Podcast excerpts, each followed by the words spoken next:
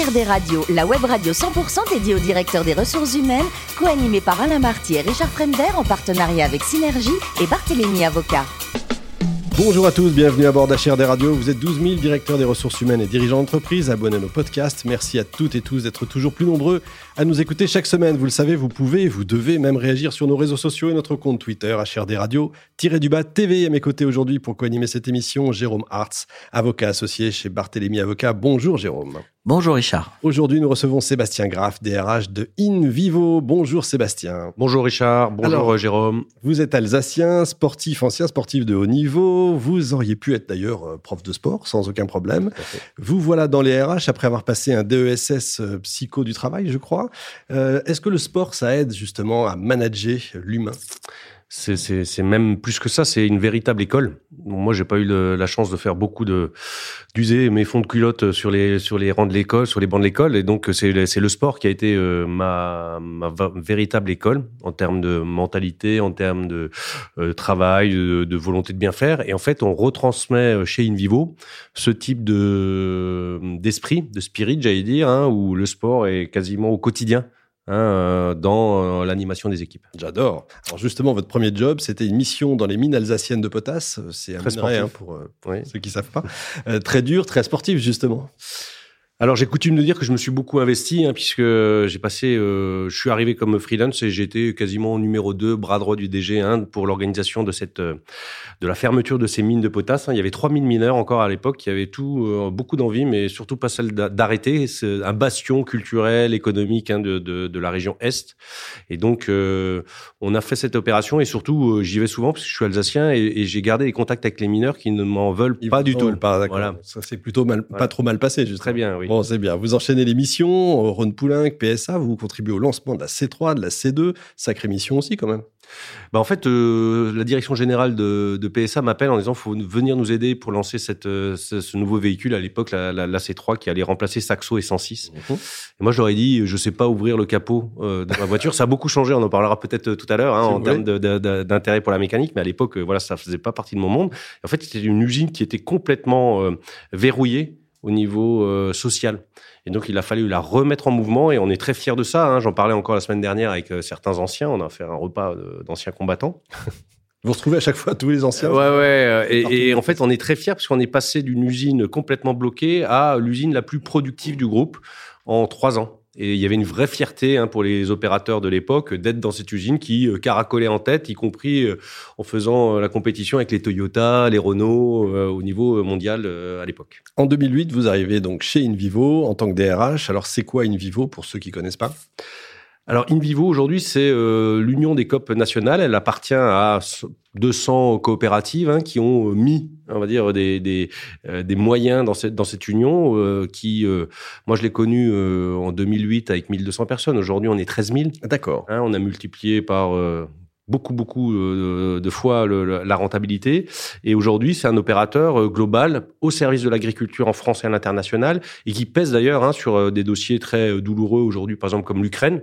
InVivo est vraiment une des boussoles qui est utilisée par les pouvoirs publics pour contourner les problématiques de marché ou aider à remettre en production des zones et remplacer voilà, des, des, des manques qu'on a aujourd'hui sur les marchés. Le chiffre d'affaires, on peut en parler?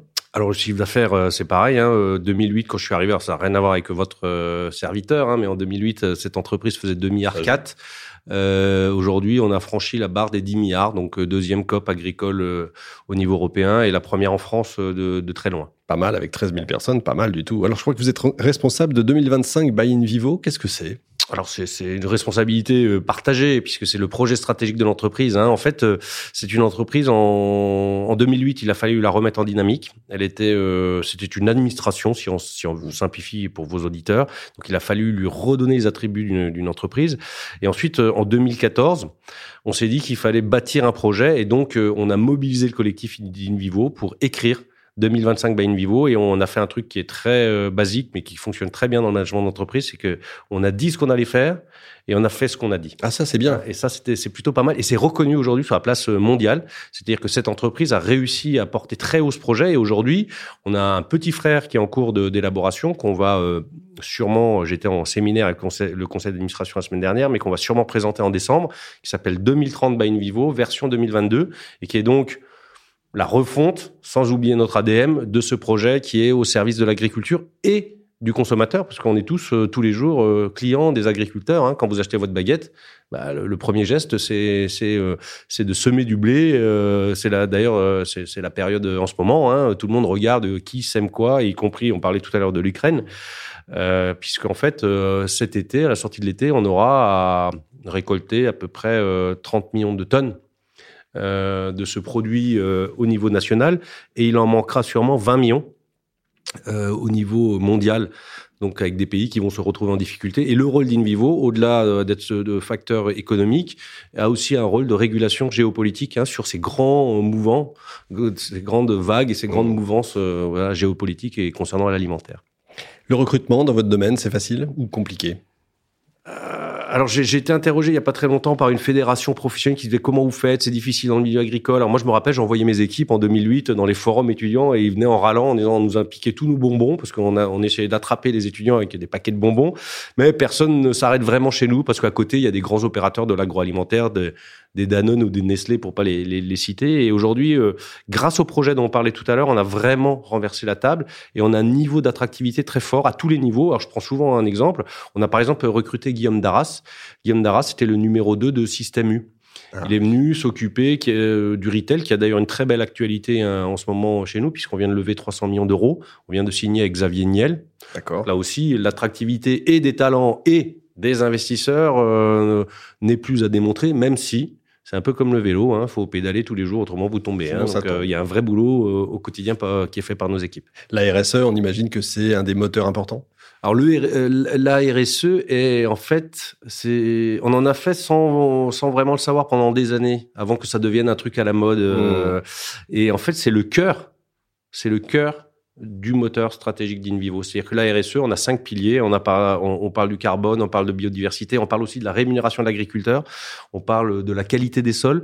C'est vraiment au cœur de notre stratégie et tous les arbitrages en termes de métier et d'investissement du groupe se font au travers euh, de, de, ce, de ce COP RSE. Et Xavier Niel, qui investit euh, chez Invivo, le fait dans le cadre d'un projet RSE. D'accord. Hein, donc on est vraiment, enfin c'est au-delà euh, de, de, de, de l'étendard qui est très important dans toutes les entreprises. On est vraiment sur un fondamental du projet stratégique euh, pour ce groupe. Jérôme. Bonjour. Euh, le groupe InVivo est en pleine expansion et doit faire face à de nombreuses évolutions. En ce sens, vous avez notamment signé un accord important en novembre 2020 euh, relatif à l'organisation euh, du travail. Vous avez qualifié cet accord de pionnier. Euh, J'imagine que la qualité de dialogue social a dû jouer un rôle déterminant dans le cadre de la négociation pour aboutir à sa conclusion, mais ce qui m'intéresse, c'est de savoir quel a été le rôle du DRH, si vous pouvez nous raconter un petit peu cette négociation qui, je crois, était un petit peu particulière. Tout à fait. Alors, c'est l'accord NOTE, Nouvelle Organisation du Travail, qu'on a négocié euh, trois grandes particularités. La première, c'est qu'on l'a négocié en format digital, puisque nous étions à l'époque tous confinés, et donc euh, on a négocié pour la première fois avec les syndicats qui, euh, jusqu'alors, se refusait hein, au, digital. Ça, c'est la première chose. La deuxième, c'est que euh, on a euh, complètement euh, cassé les codes. Et donc, euh, l'entrée en matière de la négo a été de dire réinventons le monde d'après. Euh, nous ne retournerons plus à la situation initiale. Et le troisième point, c'est la signature quasiment unanime de, de, de cet accord euh, au moment où on inventait un monde qu'on ne connaissait pas. Alors moi, j'ai souvent utilisé dans cette négociation la symbolique de la rivière qu'on traverse sans que, sans savoir si tous les cailloux sont vraiment stables. J'ai dit, il faut traverser la rivière, on y va ensemble, on verra après, on fera le bilan de l'autre côté. Et on a signé un accord et on l'a mis en œuvre des mois après, au moment où on rouvrait nos, nos bureaux.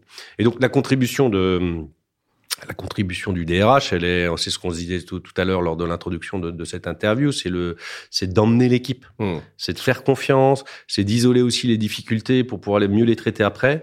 Et on a vraiment réussi à faire euh, naître une dynamique autour de ça. Et là où vous avez raison, euh, euh, Jérôme, c'est que c'est une bonne négo se fait euh, parce qu'on connaît les gens et on a déjà capitalisé. Je donne toujours un exemple. Quand j'étais chez PSA, c'était une entreprise qui faisait beaucoup de grèves et on me disait mais comment tu fais pour gérer ces grèves? Comment tu fais pour remettre un, un atelier en marche? Je, je, disais souvent je le fais parce que je connais les gens. Et donc euh, notre métier, c'est celui euh, d'entraîneur de l'équipe de rugby et de connaître et de savoir comment on positionne et, et d'appuyer là où les gens sont bons. Et c'est ce qu'on a fait dans le cadre de cet accord. Joli. Alors plus, plus spécifiquement dans le cadre de cet accord qui est effectivement novateur, parce qu'il organise une certaine flexibilité dans le travail des collaborateurs. Et donc, ma question est de savoir comment vous appréhendez effectivement euh, l'organisation de l'entreprise et quel, quel finalement euh, mode d'organisation vous privilégiez. Et euh, deuxième petite question, comment vous appréhendez également la, la digitalisation des métiers? Est-ce que c'est en lien avec l'organisation euh, du travail? Alors, d'abord, euh, on a euh, changé euh, ce que je disais tout à l'heure, hein, le, le, référentiel. C'est-à-dire aujourd'hui, le télétravail, c'est la norme chez InVivo. C'est-à-dire que avant la norme, c'était d'être travailleur. Aujourd'hui, la norme, c'est d'être télétravailleur à 50% ou 60% chez InVivo et ça concerne tous les salariés éligibles, bien mmh. entendu, euh, à ce type d'organisation. L'accord organise cinq rythmes de travail et organise aussi ce qu'on appelle le 360 degrés, l'expérience, ça c'est un mot un peu à la mode que j'aime pas trop, mais l'expérience salariée. C'est-à-dire qu'on a demandé aux équipes et on a demandé dans la négo euh, de d'adosser à cette organisation l'expérience salariée en disant, par exemple, bah, quand vous, êtes travailleur, quand vous arrivez au boulot, vous allez boire un café avec votre collègue de bureau. Bah, quand vous êtes télétravailleur, vous le faites pas. Comment on peut remplacer? Et on a notamment euh, euh, élaboré, conçu et lancé un BVI, un bureau virtuel in vivo, qui est en fait l'ersatz du bureau physique et qui permet, par exemple, je, je prends toujours cet exemple de café qui est anecdotique, d'aller repérer sur ce BVI qui est en train de prendre un café chez soi pour pouvoir avoir une pause virtuelle avec un, un, un collègue euh, comme on le fait au bord de la, enfin à côté de la machine à café. Euh. Donc ça c'est la partie, euh, on va dire organisation. Et votre deuxième question, Jérôme, c'était c'était l'appréhension du digital. Voilà, le digital. Alors le, le, le, digital, quand on a fait 2025 by InVivo, on en parlait tout à l'heure. vous pouvez, le, le bouquin est toujours disponible sur Internet. On l'a écrit en 2014 pas un mot sur le digital. Bon, Steve Jobs, il avait déjà fait une grande carrière, il était même déjà malheureusement euh, passé de vie à trépas. Et nous, on n'abordait pas le sujet. Et on s'est réveillé en 2017 en disant, il faut absolument qu'on lance une réponse parce qu'en fait, on voyait les grands opérateurs digitaux s'intéresser à l'agriculture et on n'était pas là pour les réguler, protéger, voire euh, avoir des, des, offres alternatives.